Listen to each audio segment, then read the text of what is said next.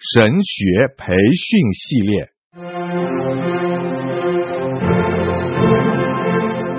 甘霖媒体资讯制作，释经讲道学，张子华牧师主讲。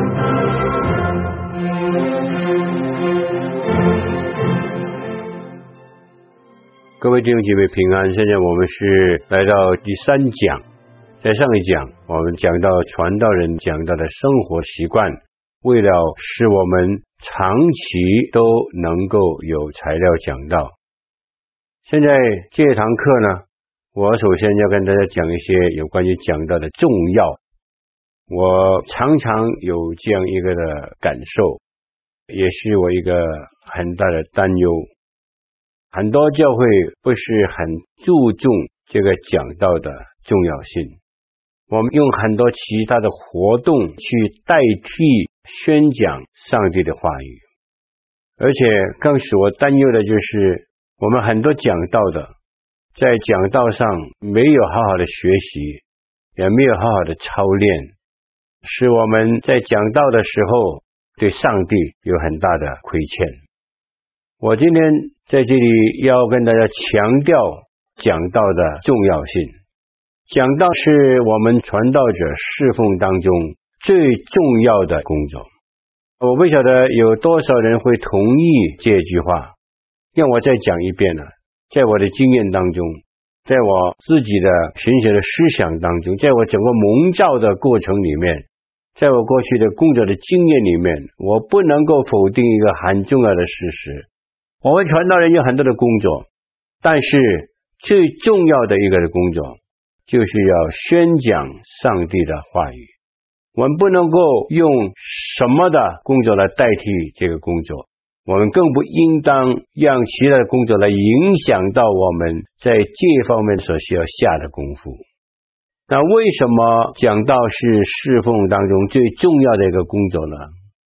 假如牧者不是很实在的相信讲道的重要，他的侍奉不过是一个从事宗教的工作者，因为整个基督教就是要讲道。有一位讲道非常有名的一个传道，他说一个被委任去传讲上帝福音的方法是讲道，他意思就是说。当上帝要我们往普天下去传福音给万民听的时候，这个委任是讲道。大家明白他这讲的吗？假如我们接受上帝的委任，要我们去把福音传给万民的时候，这个传就是讲，这个福音就是道。或许对一个人，或许站在讲台，或许对于小群人，我们都是在讲道。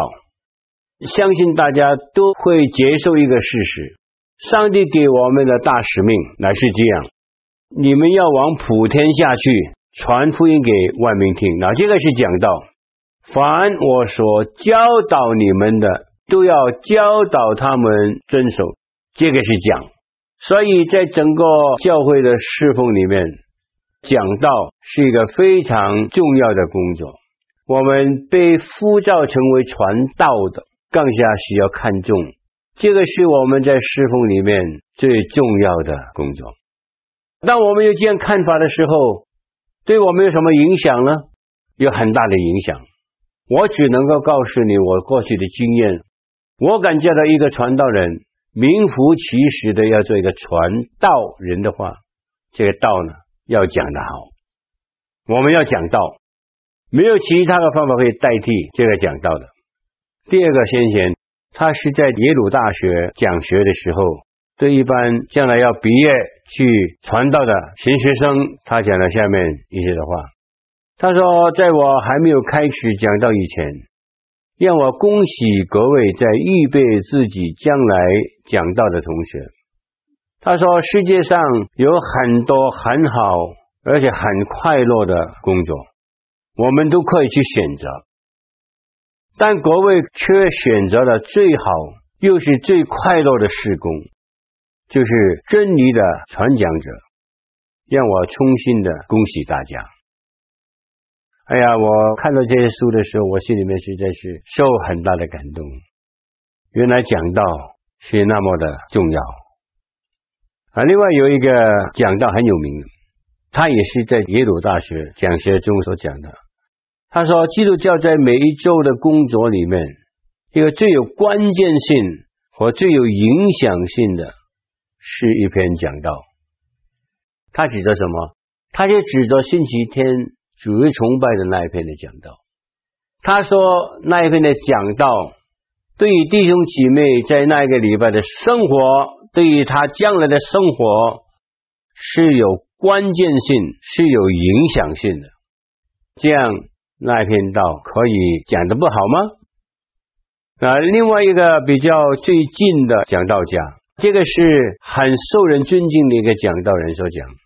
他讲了下面一些的话，在教会蛮长、蛮有光彩的历史中，讲道已经被承认是最忠心、最独特的工作，很有意思。最后呢，我再讲另外一个，也是比较近期的。他说：“基督是你们读神学的王，但讲道就是王后。但愿上帝拯救这个王后。他是一个英国人呢，他用‘愿上帝拯救王后’这句话呢，来表达他对于讲道一些的失望。你看这些很注重讲道，在讲道上被上帝大大使用，也写了很多讲道书的一些的人。”他们对于讲道的看法，给我们一个非常非常大的激励。我跟一些同学，我也讲了一句话，我跟大家分享一下。我感觉到一个传道人不能够讲一篇不好的道。我们每一篇的道，都应当是能够供应弟兄姐妹在生命上的需要。我们不能够。让我们自己去讲一篇不好的道，那我们从这些的话语里面，我们只能够得到一个的结果，就是在我们每一位传道人的生命里面，必须要接受、相信一件很重要的事情：讲道是极其重要。我们需要花很多的功夫，摆上我们的生命，当我们讲每一篇道的时候，都能够给上帝使用。使弟兄姐妹能够得到帮助。第二方面呢，讲到这个讲到的重要呢，就是我们为什么要注重讲道呢？注重讲道的理由是在哪里呢？我现在只是想给大家两个的理由。第一个理由就是上帝是一位启示的神，向人讲话的神。那我相信大家不能够否定这个，是不是？上帝把他的话语，把他自己的属性，把他在世界上所有的计划，特别是救赎的计划，把他要求我们怎么样在世界上生活的心意，透过我们能够看得懂的话语来启示给我们。这个道是以耶稣为中心。道成肉身是讲到耶稣基督来到我们中间，但是这个道成肉身不但是他肉身来到我们中间，也就是上帝的话语来到我们中间，让我们能够用我们能够懂的文字来看见上帝对我们的启示。上帝对我们讲话是透过我们能够听得懂的话语。能够看得懂的话语，那这样呢？我们做传道的，因为上帝是是个启示的神，我们也需要把上帝的启示讲给我们的弟兄姐妹听。所以，上帝在这一方面已经给我们一个非常好的榜样，他向人讲话。第二呢，讲道是上帝所命定的，没有传道的，怎么样能听呢？罗马书不是这样讲吗？只要不听，怎么能信呢？没有传道的，怎么能讲呢？这个是上帝所命定的方法，他就是要用一些人透过讲道，使人听得到上帝的话语，使人能够信靠上帝的话语。假如你把这个罗马书用在我们基督徒的教会生活里面去的时候，我们同样是可以这样用。假如我们在教会里面没有讲道，信徒怎么样能够可以听到上帝的话语？假如信徒没有听到上帝的话语，他们的生命怎么会改变？他们怎么会成长？所以，我们每一位传道的人，我们的侍奉是多么的重要，我们这个讲道是多么的重要，因为这个是上帝所命定的。就是要我们讲道，上帝所命定的不是很多，不过讲道是他命定，所以我非常感谢主。第三方面呢，我要请大家特别注意，讲道是建立教会主要的方法，讲道是建立教会主要的方法。首先，我要在这里非常的强调一件事情。只有上帝的话语能够使人的生命被重生。换句话来说，假如一个人需要从罪恶里面出来得救，一定是透过上帝的话语。为什么我要强调这方面？因为我们今天在世界上所看见是很不同，我们有很多不同的媒介。来做这个传福音的工作，但是很多的媒介做的时候呢，没有好好的把福音的内容实实在在的讲给弟兄姐妹听。那我只是可以举一个很简单的比方给大家，比如说你请一个人来做见证，讲到他的生命，他本来是有重病的，后来基督徒为他祷告了，他好了，他好了，他说：“哎呀，我重生了。”因为上帝医治了我这个病，我重生了，他接受洗礼了。我就问这个问题：神迹能够使人重生吗？假如神迹能够使人重生的时候，为什么在很多神迹的时代，特别是在耶稣基督在世三年所行这么多的神迹，结果看过他神迹的人还是要拒绝他，还是要把他钉在十字架上？我们的改变。我们的见证，我们祷告所看到的神迹，不能够改变人的生命，除非我们在讲的时候，把这个福音的内容，我们有罪，耶稣为我们钉在十字架上，我们要接受他，讲得清楚，因为这个是唯一的方法，我们可以使人的生命得到重生，生命得到重生。是因为上帝的道，并不是因为其他的因素。那我们今天在推动教会的长进里面，我们非常注重赞美敬拜，注重全能的布道。这些很多时候都是我心里面有很大的担心。有一次在一个很大的布道会里面，好多人来，我们就请一些以前在电视里面做过明星的来主持。他们讲他们以前怎么这个糜烂的生活，后来信了上帝以后就怎么样改变，那很好的音乐，很多很多很多的节目。但是我记得非常清楚，那一天晚上呼召的时候，灭个人到前面来。后来呢，我就想这个事情，我们缺乏什么呢？那些音乐这么动听，那些见证怎么样动听，而且那天晚上人来了好多，这个关键是在哪里？关键就是在整个聚会里面，没有把福音的内容这个道好好的解释讲出去。各位，讲道的重要，因为它是建立教会主要的方法。教会是由一些重生得救的人所组成的，唯一使人能够重生的，就是上帝的话语。把得救的人数加给教会，这个是数量上的增长。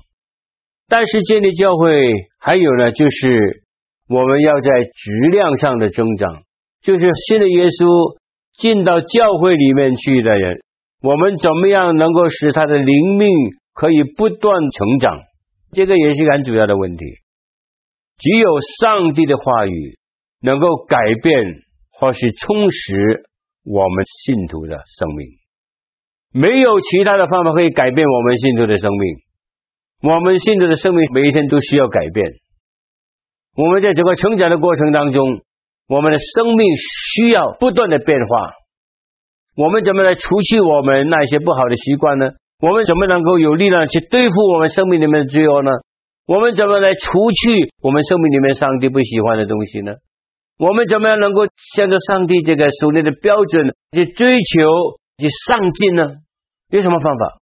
没有，只有上帝的话语能够使我们的生命不断的得到改变。所以在教会建立的过程当中，我们不能够缺少一件很重要的事情，就是我们一定要教导上帝的话语，因为上帝的话语是生命，它能够不断的改变信徒的生命。那各位，这个是质量上的增长，教会需要数量上的增长，教会也需要质量上的增长。这两种的增长，都是因为上帝话语被讲解所产生的结果。所以讲到的重要呢，就是因为讲的是建立教会主要的方法。主把得救的人数交给教会，主让信徒在生命上被建立起来，教会就慢慢慢慢会长大，会坚强。这两个都是因为上帝的话语所产生的一个很重要的结果。我在这里并不是说其他的工作不对，比如说我们就会有诗班啊，有其他的节目的安排，我说很好。但是呢，这些是不能够用来代替上帝话语的传讲。那第四方面呢，讲到还有其他非常多的功效。也是我们要好好去看一下的。首先，上帝的话语能够使人得到亮光。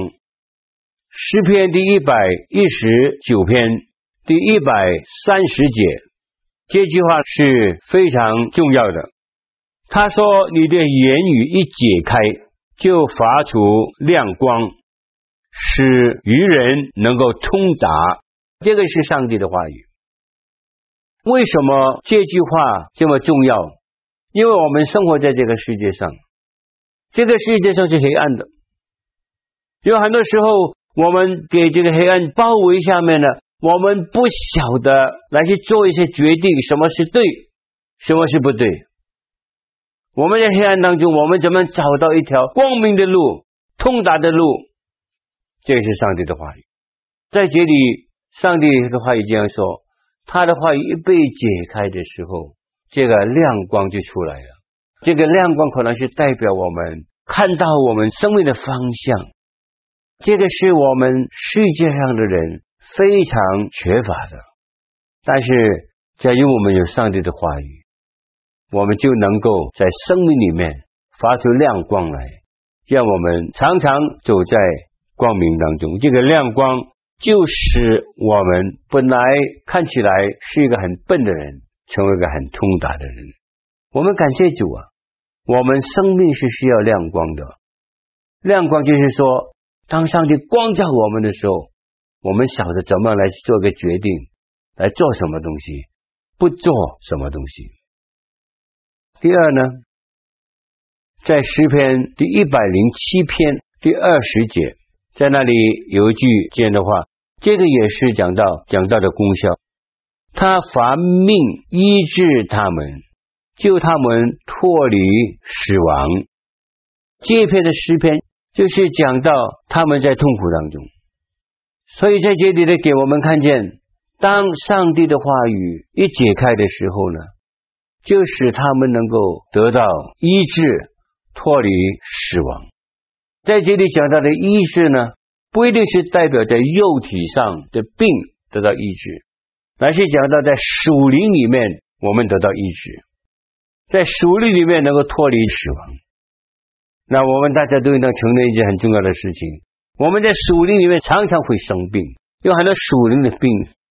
其实呢，我现在不是很担心这个肉体的病，这个肉体的病，很多的病，现在在这个医学昌明的时候，我们可以用不同的医治的方法，可以把这肉体的病来医好。但是属灵的病只有一种的良药，就是上帝的话语，没有其他的药可以医治属灵的病，只有上帝的话语才能够医治属灵的病。以前我在教会侍奉的时候，有一个孩子在念大学，他非常恨他的父母。他讲了很多的理由，为什么他恨他的父母？从人看来，这个好像是可以接受的，因为他的父母实在对他很不好。那各位同工，这个不是肉体的病哦，这个是属灵的病哦。仇恨在心里面是属灵的病。我请问大家，这个仇恨这个属灵病，你可以去看这个医生吗？他能够开药给你吃，吃过了以后，你这个仇恨就会离开吗？没有。但是我非常感谢主啊！当我坐下来跟他谈，谈到上帝的爱，谈到饶恕，谈到你这样的人，上帝还是爱你。为什么你不能爱你的父亲？当上帝的话语一被解开的时候，他明白了，以后他就告诉我：“哎呀，很感谢主！现在我跟爸爸妈妈的关系很好，我以前对他的仇恨完全没有。”这些属灵的病，只有圣经才能够使我们得到医治，没有其他的方法。好，我们现在再看呢、《约翰福音书》第十五章第三节。现在你们因我讲给你们的道已经干净了，这个是耶稣基督亲口对门徒所讲的话。原来上帝的道能够使我们的生命得到洁净。在这里，允许我就是用一点点的时间跟大家讲，上帝有他干净的标准。从形学上来看，就是圣洁的标准。不圣洁就是不干净，在上帝的面前很简单。所以在这里的干净呢，不是说我们洗个了澡我们就干净，不是这个干净，乃是。我们能够按照上帝圣洁的生活来过生活，这个是圣洁干净的生活。那上帝圣洁的标准，我们从哪里找得到？不是相对的，是绝对的，只有从上帝的话语能够找得到，对不对？所以，我们讲上帝的话语，另外发出一个很大的功效，就是使我们能够明白上帝圣洁的标准。使我们能够朝着这个标准去建立我们一个干净圣洁的生活，那这也是绝对的。我们今天很可惜，当我们讲到圣洁生活的时候，我们常常有人说啊，这个是相对的，没有相对，这个是绝对。上帝怎么讲就是这样。所以在约翰第十五章第三节，耶稣亲口讲一句话。现在你们因为我所讲的道，你们都干净了。上帝的道能够使我们成圣，成为圣洁。感谢主。那我们看这个以弗所书第六章第十七节呢，很熟的一段的经文了。这里是讲到我们要穿起全副的军装，第十七节，并戴上救恩的头盔，拿着圣灵的宝剑，就是上帝的道。这里就告诉我们，上帝的道能够使我们防备敌人，使我们在生活上能够有完全的胜利。假如我们要得胜撒旦，得胜撒旦的引诱，得胜世界，我们需要上帝的话语，才能够使我们有得胜的可能。那我们再看，最后看一遍这诗篇第一百一十九篇。那这一篇的诗篇呢，是非常宝贵，是很长，我就随便念几节给大家来听一听啊。诗篇第一百一十九篇，一百一十九篇第十四节，在这里说：“我喜悦你的法度，如同喜悦一切的财宝。”大家听清楚啊。他说：“我喜悦你的法度，如同喜悦一切的财宝。”好，我们就跳到第七十二节。你口中的训词与我有益，胜过千万的金银，都买不到的。那我们再看一看第一百二十七节，有这样的一句话：所以我爱你的命令胜过金子，更胜过金金。那还有呢？最后看一看一百六十二节，我喜爱你的话语，好像人得了许多的掳回来的一些的掳物。为什么我把这五节的经文念给你听？因为我想大家明白，讲道不但使人生命得亮光，不但使人得医治，不但使人得洁净，不但使人能够防备敌人，最后呢，讲道能够在人的身上做这个投资的工作。我们讲道，信徒听到，他接受上帝的道，上帝的道就成为他生命里面最宝贵的，比金子还要宝贵，比银子还要宝贵。这样的话呢，他的生命啊，就得到很大的充实。假如一个基督徒因为听了道，他能够讲一句话：“我爱上帝的道多过一切”的时候，各位讲道的同工。你在他身上已经完成了一个工作，是我们不能够想象到。讲道有非常重要的其他的功效。最后呢，我要提醒大家，我们做牧师、做牧者的，我再次强调，这个是我们在世界上最主要的工作。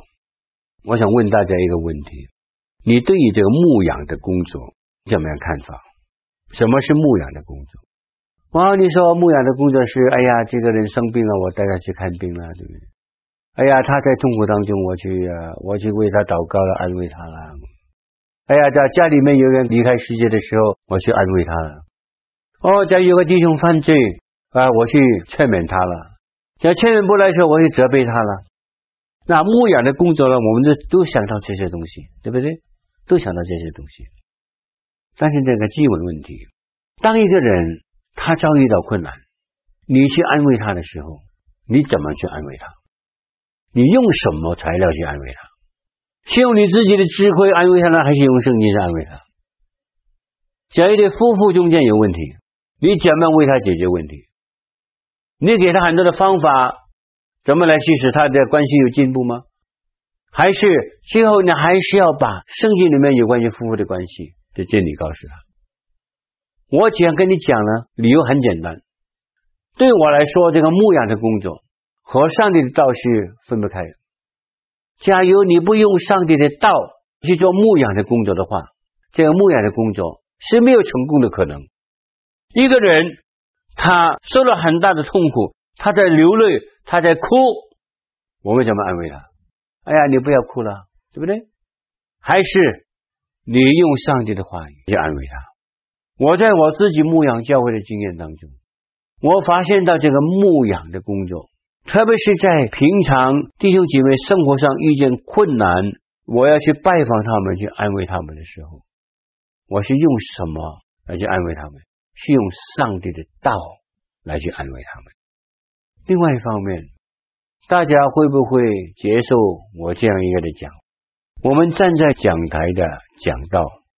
或是在主日学里面的教导，或是在查经班里面带领一些的查经，这些是不是也是牧养的工作呢？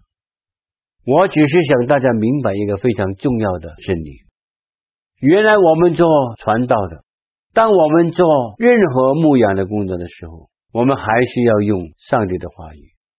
这个是我要大家非常明白。你不用上帝的话语。你是没有办法去做那些能够有效的牧养的工作，所以我们讲来讲去，只能够有一个很重要的结果。为什么上帝的道？为什么讲道是我们教会里面最主要的事工？一间教会，假如缺乏上帝话语的教导，这个教会是毛病多多的。假如一间教会，每一位的信徒常常得到上帝话语的栽培，这个教会是健康的。愿上帝祝福大家。